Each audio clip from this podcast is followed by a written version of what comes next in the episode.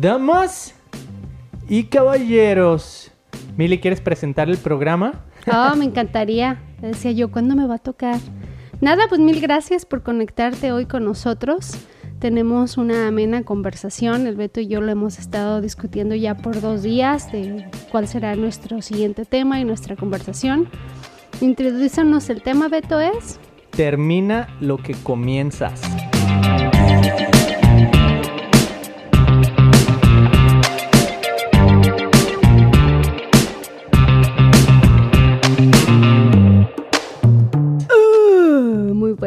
Bueno. ¿Cuál es tu expectativa para el día de hoy, Mili? Terminar lo que comencé el día de hoy. ¿Y qué fue? Pues con una buena actitud. Desperté con una buena actitud, ya fuimos y caminamos por una hora. Este, y pues a seguir echándole ganas durante el día. Durante Mantener, el día. mantener la buena actitud el resto del día. Muy bien. Pues mira, quiero comenzar con este pequeño eh, versículo que me encuentro en Filipenses 1, que habla acerca de alguien que está terminando una buena, una buena obra en nosotros. Entonces, según eso es Pablo el que escribe esta carta, ah, si, no estamos equivocados, y dice en el versículo 6, estoy seguro de que Dios, quien comenzó la buena obra en ustedes, la continuará hasta que quede completamente terminada. Ahí está, completamente terminada. El día que Cristo Jesús vuelva. Bueno, ella tiene así como que una fecha de, de cuándo va a ser la obra terminada. Pero esto me recordó dos historias, Mili, de las que quiero platicar hoy. Oye, espérame, antes de que comentes tus historias, eh, se me vino a la mente que es bien interesante porque, por ejemplo, yo tengo 40 años, ¿verdad? Eh, ya estoy rucaila. Pero se me hace bien chido porque Dios nunca termina de trabajar con nosotros. Entonces por eso dice que hasta que Él venga. Porque en primera, pues nunca terminamos de aprender. Podemos ver a nuestro pastor Mike que dice, ay, descubrí algo en estos últimos meses de, que me estoy transformando. Y digo, pues sí, es que en realidad uno nunca deja de aprender y, nosotros somos un, una obra de Dios. Así es que seguiremos creciendo todos los días. Ahí está, sí, la edad, yo pienso, es chistoso porque, pues cuando somos bebés, empezamos a crecer y somos dependientes de todos, todo lo que está a nuestro alrededor para poder aprender. O sea, aprendemos del entorno, sí, pero tenemos que aprender de la gente que está a nuestro alrededor. Por eso aprendemos el idioma que aprendemos, porque es el idioma que la gente habla, ¿no? O si hablan dos idiomas, a lo mejor aprendemos dos y así. Pero conforme vas creciendo, eh, te vas haciendo más ruco, por así decirlo, pero también más sabio. ¿no? Bueno, también depende si, si lo estás haciendo intencionalmente, ¿no? A lo mejor puedes llegar al final de tus días y decir, como en Eclesiastes, va, chin, o sea, ves para atrás y dices, ¿qué, qué fue de mi vida? Ujú. ¿Va? Por eso hay que poner sabiduría. Sí, es cierto, Mimi, me encanta eso. Y bueno, fíjate en esta idea de termina lo que comienzas. Te decía que tenía dos historias que se me vinieron a la mente. Una es la de uno de los padres de la computación que se llama Charles Babbage, que vivió por ahí de finales de los años 1700 en Inglaterra y de hecho fue, eh, se dice que algunas de las personas que visitaban su casa en ocasiones ah, era Michael Faraday, pero también Charles Darwin. O sea, ¿quién se iba a imaginar? Charles Darwin, eh, uno de los proponentes de esto de la teoría de, de la evolución y todo eso, ¿no? Y lo que me gustaba, bueno, una, o sea, que no tiene nada que ver con termina lo que comienzas, pero eh, que Charles Babbage, pues era un, un cristiano, él creía en Dios. Y me gusta esa, esa tensión y esa relación que él tenía entre, entre la ciencia y Dios, porque siento que a veces hay, hay mucha gente como que se preocupa eh, con eso de la ciencia y dice, no, es que si eres cristiano no puedes ser científico porque están peleados, ¿no? Porque los científicos creen que, que no hay una creación y que venimos del mono y cosas así. A mí me gusta vivir en la tensión y para mí Charles Babbage era un ejemplo de esto. Entonces vamos a hablar un poquito de él, pero tengo otra historia que es mi historia de que ahora, como tú dices que ya vas a, vas a- que ya tienes 40 años, yo voy a tener 40 años también, eres más grande que yo por unos meses. Eh, voy a cumplir 40 años y apenas estoy terminando mi ciclo universitario. O sea, me inscribí para poder titularme por fin porque en el 2004 que salí, eh, pues no me titulé. Pero curiosamente ahí hay una conexión entre tú y yo que es nuestra historia de amor, la historia de Beto y Milly, cómo se conocieron. Entonces, pues hoy les vamos a contar un poquito de nuestra historia y también de la historia de Charles Babbage. ¿Qué te parece? Excelente. Sí. A ver, ¿quieres empezar con la historia de Charles Babbage o con la de la historia de nosotros? Pues déjenles cuento que en el 2003 estaba yo trabajando para la universidad en donde estudiaba también, que es la Universidad del Valle de Temajac en Guadalajara, y era encargada de un departamento de servicio social donde todos los alumnos tienen que pasar y, dar su servicio por 480 horas. 380. 380 horas. Y a la hora que completas tus horas, entonces yo emito una carta de liberación, ¿va? Eso era a lo que me dedicaba. Entonces recibía los documentos cada mes, el alumno tenía que venir a mí. Y sin esa carta no se puede titular el alumno. Exacto. Entonces, pues obviamente Beto llegó en ese momento de mi vida donde yo asignaba a los estudiantes para que realizaran su servicio social. Y ahí fue donde Beto me conoció. Y digo que él me conoció porque en realidad yo no me acuerdo de él. Así que yo más bien digo que yo cuando lo conocí fue aquí en Estados Unidos. Pero él tuvo que venir a mí y, así fue como Ajá, llevaba, bueno, iba yo a la ventanita, me dijeron, tú vas a hacer tu servicio social en tal lugar, que en ese entonces era la Muestra Internacional de Cine en Guadalajara. Y bueno, cumplí con muchísimas horas, creo que 300, no me acuerdo exactamente cuántas, 320 creo, algo así. Eh, y lo chistoso es que, pues bueno, fue hace muchísimo, fue en el 2004, entonces no recuerdo exactamente qué pasó en ese entonces, o sea, fue hace ya más de 15 años. Pero lo que sí me acuerdo es que nunca me titulé. Entonces parte de mi, de mi, de lo que se truncó ahí con mi título era que me faltó terminar mis horas en mi servicio social. Entonces ahora con nuestro, no, este, fast forward, como dicen en inglés, estamos en el 2021 y con nuestro proceso de migración, yo dije, wow, va a tener que ser muy importante que pueda mostrar que tengo mi, título, que tengo precisamente el papel que demuestra que sí estudié ah, para lo que se está pidiendo, mi, trámite legal de, de poder vivir aquí en Estados Unidos, ¿no?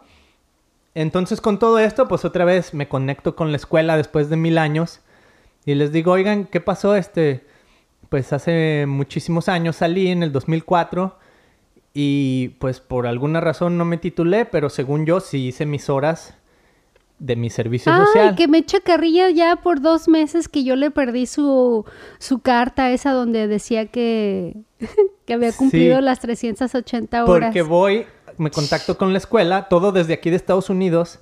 Y bueno, gracias al COVID también se ha podido hacer todo esto a distancia. Pero bueno, me contacto con la escuela y me dicen, ¿sabes qué? Te faltaron 52 horas. O sea, hace 15 años te faltaron entregar 52 horas. Y lo chistoso es que dije, bueno, pues según yo lo terminé, pues a quién le echo la culpa? Pues a la persona que estaba en la ventanilla. que terminó siendo tu esposa. Qué que terminó siendo, o sea, en ese entonces Milly ni se imaginaba que íbamos a estar juntos, ni yo me imaginaba. Nomás dije, ah, mira, está bonita la que está aquí. Pero curiosamente, y bueno, aquí está la historia de, de nuestro amor o de cómo nos conocimos. Uno de mis compañeros estaba en esa misma ventanilla, uno de mis compañeros de clase. Entonces con el tiempo, pues le dije, oye, la muchacha que, que me revisa los papeles ahí, pues está bonita, ¿no? ¿Cómo se llama? Oh, se llama Milly. Pero bueno, hasta ahí quedó. Y después con el tiempo, mi amigo, que se llama ah, Frank Rodríguez. Cuatro años después. Cuatro años después me escribe, no, fue poquito menos. Fue como en el 2006, unos dos años después. Eh, me mm, escribe sí. y me dice, oye, ¿te acuerdas de Milly? Oh, claro. Dice, pues se fue a vivir a California. Te paso su email y la contactas. Porque en ese entonces, pues no había todo lo que hay ahora que Facebook y todo eso, ¿no? Entonces me pasa el email y contacto a Milly. Y bueno, con el tiempo nos conocimos. Para mí fue la segunda vez. Porque yo ya sabía quién era ella. Para Milly fue la primera vez. No, no, no, pero nunca se me va a olvidar así. Me contacta y me pone el veto. Desde el primer día que te vi, me enamoré de tu rostro. Nunca se me va a olvidar la frase. Ahí está, esa es la frase cautivadora. Y yo, sí, a ver, interesante. Y luego mi prima, pues ten cuidado porque se ve que ahí anda con una niña. Así, lo mejor está casada y tiene una niña. mi sobrina era una bebecita. Entonces, con el tiempo, pues mi amigo me contacta con Milly, nos conocemos ya en persona y todo. Eh, unos meses después, no sé, seis meses, nos hacemos novios. Al año nos casamos, tenemos tres hijos y aquí estamos con el podcast, ¿no? Y entonces queda esta incógnita de, bueno, pues ¿qué pasó hace 15 años que según yo llevé mis papeles? No, pues yo pienso que Milly los perdió, que se los entregué ahí mis 52 horas restantes y que se le cayó a Milly por ahí la hoja y le dijeron, Milly, ya llegó tu novio, porque en ese entonces tenía otro novio y la Milly hace, ah, sí, a ver. Y fue con su novio y por ahí quedó la hoja toda pisoteada y nunca completé mis horas. Y la verdad es que honestamente, pues son documentos, son papeles que a veces nos pasaba que archivábamos mal. You know, a lo mejor había por ahí otro gudiño y pues te fijas en el apellido y no en el nombre y transpapelas los documentos. En realidad, pues no es uno perfecto. Exacto, Pudo haber sido. La otra es que también yo recuerdo cuando estaba trabajando llegaban un chorro de casos de sí, lo terminé, lo terminé, lo terminé y pues no, la neta es que no lo habían terminado. Pero hay de todo. Pues pudo haber sido cualquiera de las dos opciones. Me faltaron 52 horas para terminar las 380 horas. Entonces ahora que me contacté para poder hacer mi... mi ah, es un curso de titulación. Tu diplomado. Mi diplomado para poder titularme me dicen, bueno, necesitas terminar tus horas, pero como no las hiciste, vas a tener que repetir las 380. Para no hacerles larga la historia, eh, gracias a Dios escribí una carta, les expliqué pues mi situación, que estoy acá, que no puedo viajar, que eso fue hace 15 años y bueno, que mi intención siempre ha sido servir. Entonces me aprueban y me dicen, ¿sabes qué? Te vamos a dar, a dar luz verde es como si hubieras terminado tus 380 horas, ve y titúlate. Entonces ahora estoy, precisamente el sábado pasado, comencé mi primera clase en el diplomado para por fin titularme de la carrera de Ciencias y Técnicas de la Comunicación por parte de la Universidad del Valle de Atemajac en Guadalajara, Jalisco, México, 15 años después. Y estoy muy contento porque a pesar de que pues soy uno de los alumnos más, más viejos en la clase, o sea, el maestro bien chistoso porque a todos nos dice, jóvenes, jóvenes, ¿cómo están? Y yo digo, ching, pues yo ya no soy tan joven, más estoy joven pues, pero pues a comparación de los otros, pues obviamente ya soy de los más, más rucos, como decimos en México. Pero estoy muy contento porque siento que es tiempo de cerrar ciclos, ¿no? Entonces, pues a veces con esta historia de termina lo que comienzas, pienso que este es un caso donde pasó mucho tiempo, pero por fin puedo terminar lo que comencé. No, y la sensación, o sea, yo te veo súper contento, para ti tiene un significado muy grande porque pues también tu papá hizo un esfuerzo muy grande por pagar la escuela, por ayudarte, entonces eh, el premio también se lo vas a dar a él, de que, ah, finally, you know, pues todo el trabajo que yo hice, que se esforzó para pagar tu escuela, también es como, es tan importante cerrar ciclos en nuestra vida desde cualquier punto de vista que lo veas y en, cualquier situación de tu vida. Cerrar ciclos es muy sano. ¿Dónde has cerrado ciclos tú, Mili? Pues mira, lo he hecho en amistades, tal vez. You know, he tenido amistades tóxicas en mi vida y, eh, por ejemplo, pude caminar con esa persona por un año completo y me di cuenta que en realidad eh, me estaba jalando hacia algo malo. Entonces dije, no, esto, esta relación, en lugar de, de ayudarme, me está lastimando, me está echando a perder y aunque me doliera bastante, tuve que cortarla decir, esto no es sano para mí y bye, porque ya a mis 40 años he aprendido que la amistad, más bien, en lugar de buscar una amistad, tienes que buscar un mentor. dije, wow, esa, ese, ese concepto me llamó muchísimo la atención. Eh, otro ciclo. A veces, ¿cuántos de nosotros no hemos dicho, oh, voy a empezar con esta dieta? Tan solo en el mm, primer instante que le llamas dieta, ya es casi, casi el certificado de que vas a fallar. ¿No? Porque así son las dietas. La verdad es que por lo general todas las dietas que practicamos no concluimos. Pones, te pones una meta y nunca llegamos a ella. Entonces, eh, ahora que hice lo del fasting, dije, no, 21 días, ¿no? voy a empezarlo y voy a terminarlo. Ahora empecé con un nuevo proyecto y para mí, para mí, Miriam Muñoz, es bien importante terminarlo. Que dije, bueno, hace cuando Dorian tenía como dos años, entré en un régimen de ejercicio como por un año y lo cumplí por un año y yo era así puro músculo. Y quiero volver a, ese estado físico porque me siento genial. Entonces es un reto para mí y hasta que no termine ese ciclo de mi vida me siento plena y completa. Súper, terminar ciclos. Y bueno, algo de esto, termina lo que comienzas hemos contado algunas historias en donde está como dentro de nuestro poder o de nuestro control o de nuestro alcance el poder terminar el ciclo, ¿no? En este caso, por ejemplo, me tomó 15 años, pero dentro de cierta manera está dentro de mi control a poder hacerlo y ahora gracias al COVID, pues hasta Sí, la verdad lo tuyo fue desidia y procrastinación. Porque lo debía haber terminado en ese momento. Claro. Sí, hubo un momento donde fue difícil porque pues no podía salir del país, y no había clases en línea, o sea, todavía no existía ese concepto. Por ejemplo, cuando yo estudié la licenciatura y la maestría, te dan dos opciones. Puedes pagar mientras estás estudiando o te dan crédito, puedes pagar, sales de tu carrera y sigues pagando. Yo dije, así me quede sin comer, yo voy a pagar mi escuela, porque qué flojera terminar mi licenciatura y trabajar para pagar mi escuela. Dije, no, lo voy a hacer bien desde el principio. ¿Por qué? Porque, y, bien chido, porque yo me vine a Estados Unidos al segundo día que me gradué de mi maestría y me quedé bien tranquila, sin, sin, sin, sin la presión de que tengo que mandar dinero a México para pagar mi universidad.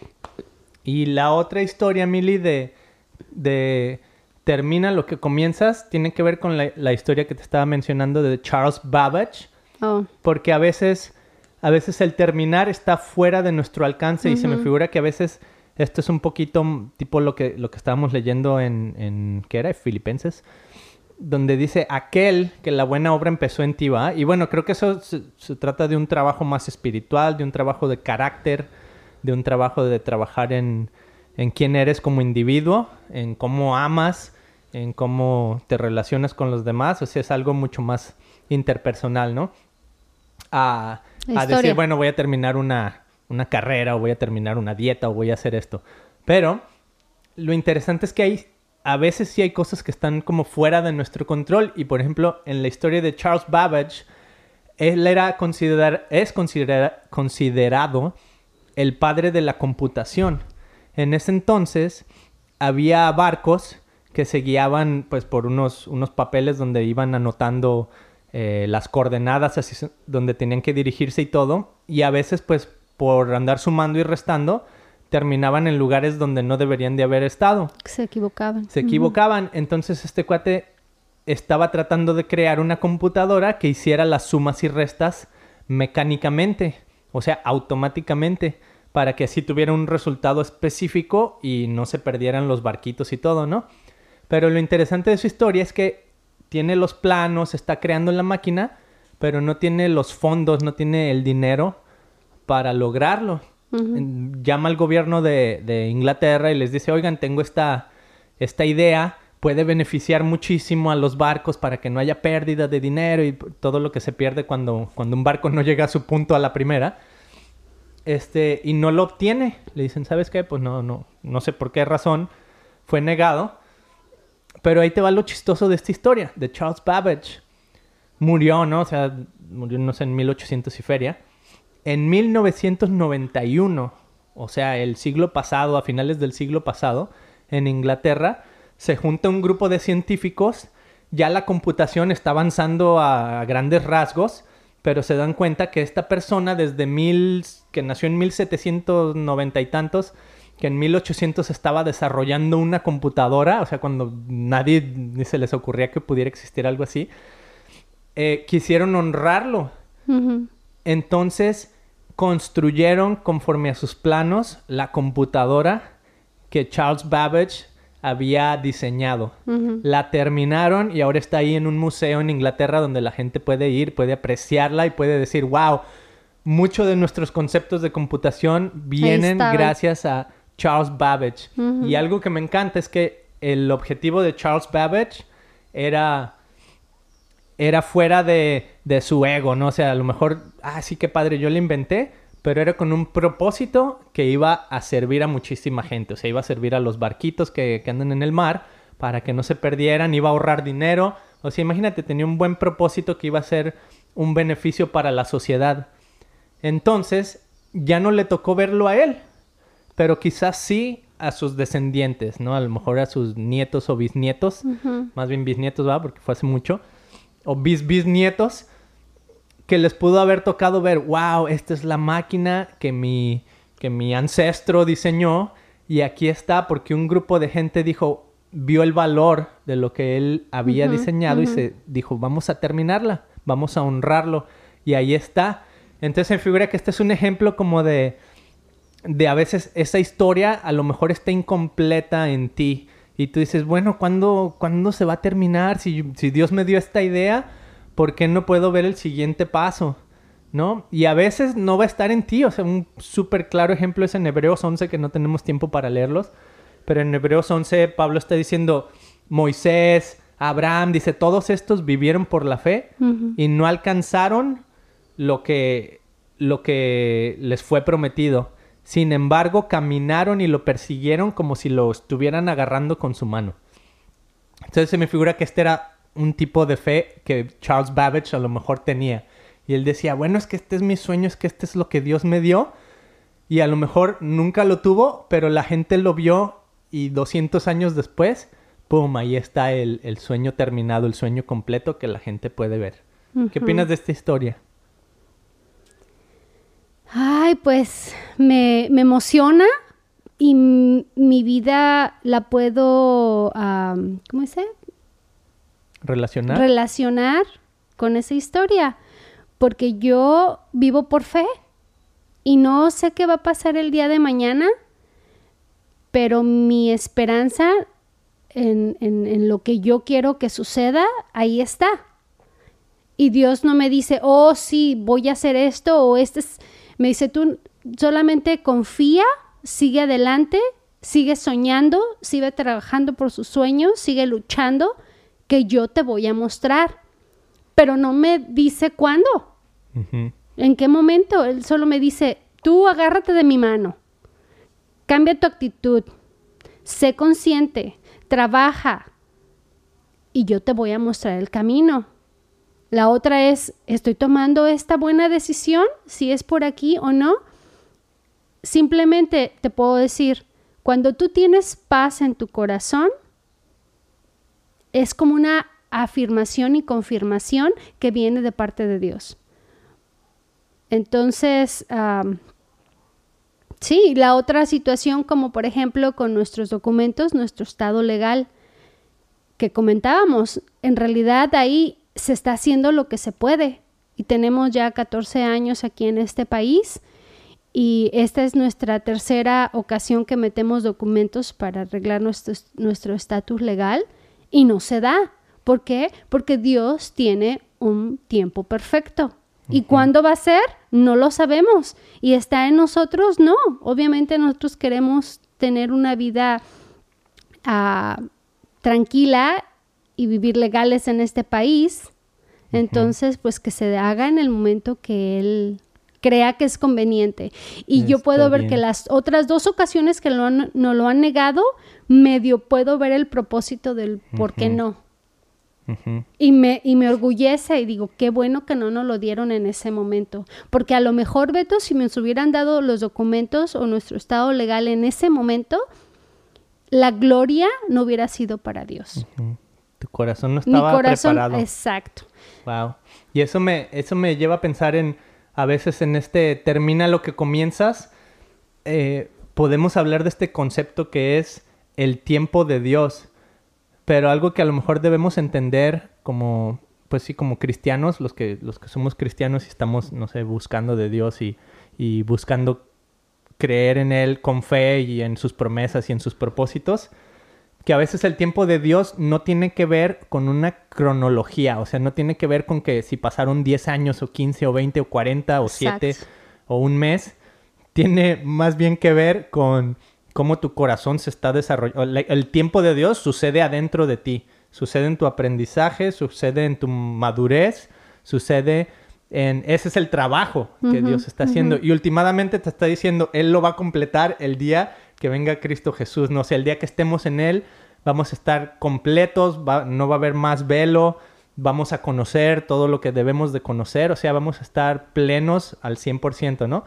Pero mientras estamos aquí, Dios quiere trabajar en nosotros y su trabajo no necesariamente, o sea, si van a ser 100 años, Dios dice, ok, pues 100 años serán, pero yo quiero trabajar en tu corazón. Y sabes otra cosa bien chida, Beto, yo me acuerdo cuando estaba chica, mi mamá siempre me decía, dile a Dios que sea el que hable. Dile a Dios que sea Él el que trabaje. O sea, ábrele tu vida y tu mente y tu corazón. Y si tú no puedes, deja que Dios lo haga. Y hay muchas cosas en nuestra vida, si no es que casi todas, Beto, donde uno tiene que ser humilde y decir, Jesús, I can do this. No puedo hacer yo esto. Eh, me cuesta trabajo, tengo envidia, tengo coraje. Tú ayúdame y sé tú el que trabaje, you know, en mi vida. En- Sí. en- porque tenemos que invitarlo para que él haga la obra Eso completa. está súper chido. La llave, la llave del éxito para entender el tiempo de Dios es eso que estás diciendo, es humildad. Que puede ser otra manera de decirlo así como más entendible. Eh, en inglés, el pastor siempre nos dice, ¿Are you teachable? O sea, se te puede enseñar algo nuevo, estás dispuesto a aprender. En otras palabras, eres humilde, eres lo suficientemente humilde para decir, "Hmm, a lo mejor hay algo aquí que todavía no he desarrollado, que no he aprendido. Eso es tener humildad, eso es decir, voy a dejar a un lado mi ego porque hay algo que tengo que aprender en esta circunstancia, ¿no? Entonces, en nuestro caso, con, con lo de migración, con lo que sea, o sea, siempre es que estamos aprendiendo de la circunstancia en la que estamos viviendo y dejar a un lado ese ego y aprender y meternos completamente. Y ahí es donde estamos siendo transformados y estamos aprendiendo verdaderamente lo que Dios está haciendo en nuestras vidas, lo que Dios quiere enseñarnos en nuestras vidas, que es algo que decías tú que me encantó ahora que estábamos caminando y que estamos hablando de este tema. Dijiste, hay veces que es al revés. Dios te está esperando a ti. Mm, ¿no? Entonces es como esta idea de, es no tanto, Dios, ¿a qué horas vas a hacer lo que, lo que me prometiste o lo que yo quiero que hagas? No, es como que Dios te está esperando a ti, hey, ¿a qué horas vas a tener un corazón humilde para yo poder trabajar? ¿A qué Ah, horas vas a sí. entender y madurar? ¿A qué horas vas a dejar ese vicio que te ha estado interrumpiendo la vida? Eh, Es que tú eres la que no lo quieres dejar, tú eres la que sigues eh, viviendo con ese rencor en tu corazón. Entonces, tú tienes que dejar ir cosas en tu vida que te están atando para que Dios haga su trabajo. Para que Dios haga su trabajo y eso es lo que llamamos bendición. Mm. O sea, para que si quieres ver las bendiciones de Dios, bueno, a lo mejor hay algo que tienes que rendir. Eh, No, no que sea un intercambio porque Dios ofrece su, su Sí, amor y su... Todo lo puedo en Cristo que me fortalece. ¡Au! Dios El ofrece lockdown. todo con gracia y misericordia, pero también es, es como este concepto de Dios es un caballero, o sea, Dios toca tu corazón. Dios no, no invade tu corazón y nomás dice, ah, ya estoy aquí, ahora yo, yo soy el que reina. No, Él dice, para que yo pueda entrar, tienes que, tengo que ocupar un espacio y tienes que dejar salir ¿Sabes, otras cosas. ¿Sabes cómo me imagino a Dios, Beto? Así como cuando tenemos a nuestros bebecitos recién nacidos. que es, oh, you're so cute, te amo, te amo, y te lo quieres comer a besos, y dices, es una ternurita, eres así todo perfecto. Y luego te un guacarea. bebé", You know, con ese amor, ese amor es el que Dios nos tiene. Así nos portemos mal, haga- Él está esperando por nosotros. Él no ve, él no ve otra cosa más que su hijo amado. Sí, así es, y hay muchísimas historias. A lo mejor oyen ruiditos por ahí, es que anda el camión de la basura aquí afuera.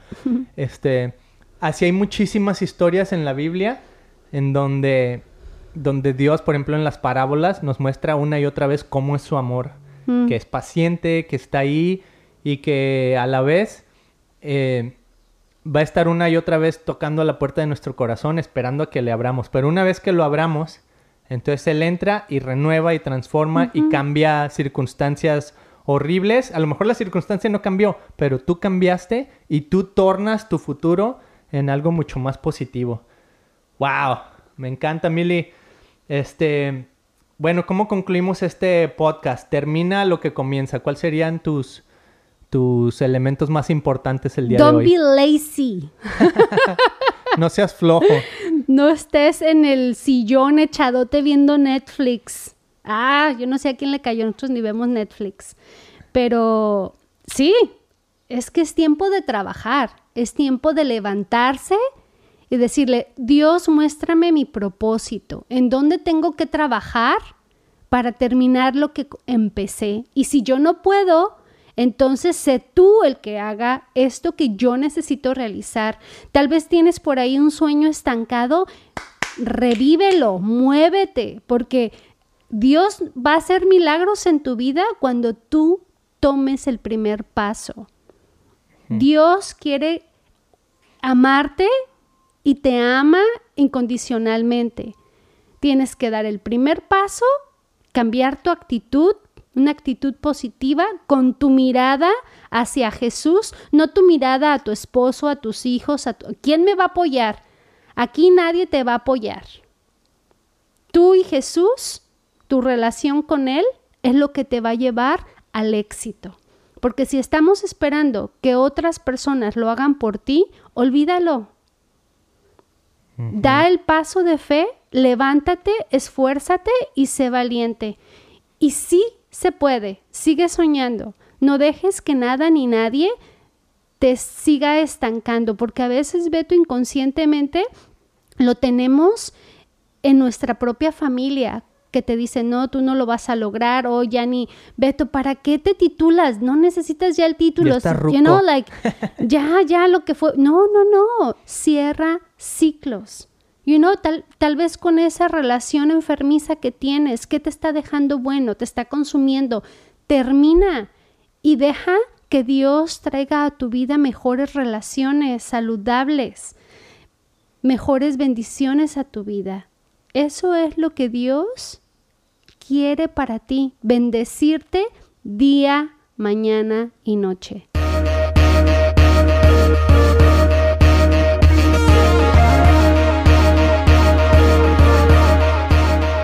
Wow.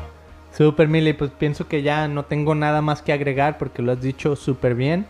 Entonces, termina lo que comienzas. A veces está en tus manos, a veces tú tienes que dar ese primer paso. Y a la vez es como vivir en esa tensión de decir, bueno, hasta donde yo pude, lo demás, Dios lo va a hacer y Dios lo va a terminar Él como Él promete. él nos va a sorprender. Él nos va a sorprender. Me encanta. Muchas gracias amigos por sintonizarse. Cada semana nosotros damos el 100%. eh, estamos caminando, estamos hablando del tema que queremos hablar, lo estamos escribiendo y venimos y se los presentamos con una actitud de una actitud humilde, pero también una actitud de confiando en que Dios eh, nos está utilizando y a lo mejor está hablando a tu corazón. Queremos invitarte a que cheques nuestra página christianpodcast.com donde puedes escuchar mis episodios en inglés y en español, o sea, estos episodios que tenemos en español, pero también tengo un stream que es todo en inglés, en donde igual entrevisto a personas eh, de diferentes partes del mundo, autores, músicos, activistas, políticos, de todo en inglés. Entonces, si tú sabes inglés o te interesa escuchar los, los otros episodios, bueno, chécalos ahí en christianpodcast.com. También ahí están todas nuestras redes sociales, Instagram, Facebook, todo eso. Eh, nos pueden seguir ahí. Estaría muy padre conocerlos, escuchar de ustedes, escuchar sus comentarios, qué opinan, cómo les ha servido tal vez alguna de estas pláticas, eh, algunos testimonios. Súper padre si nos lo quieren comentar. Y bueno, por último, invitarlos a si quieren participar con nosotros en crear el futuro juntos ah, a través de estos podcasts, a través de estos episodios. Ustedes pueden apoyar este podcast muy fácilmente yendo a nuestra página que dice Legends ahí en christianpodcast.com, donde a través de nuestro sitio Anchor, que es donde ponemos los, los podcasts, tú puedes donar desde un dólar hasta 10 dólares al mes y eso nos va a ayudar, bueno, a hacer más episodios y a tener gente que nos ayude a editarlos y a tenerlos en todos los medios que se pueda tener. Muchísimas gracias por sintonizarse, que Dios los bendiga y nos vemos la siguiente Hasta la semana. próxima. Amazing. Bye.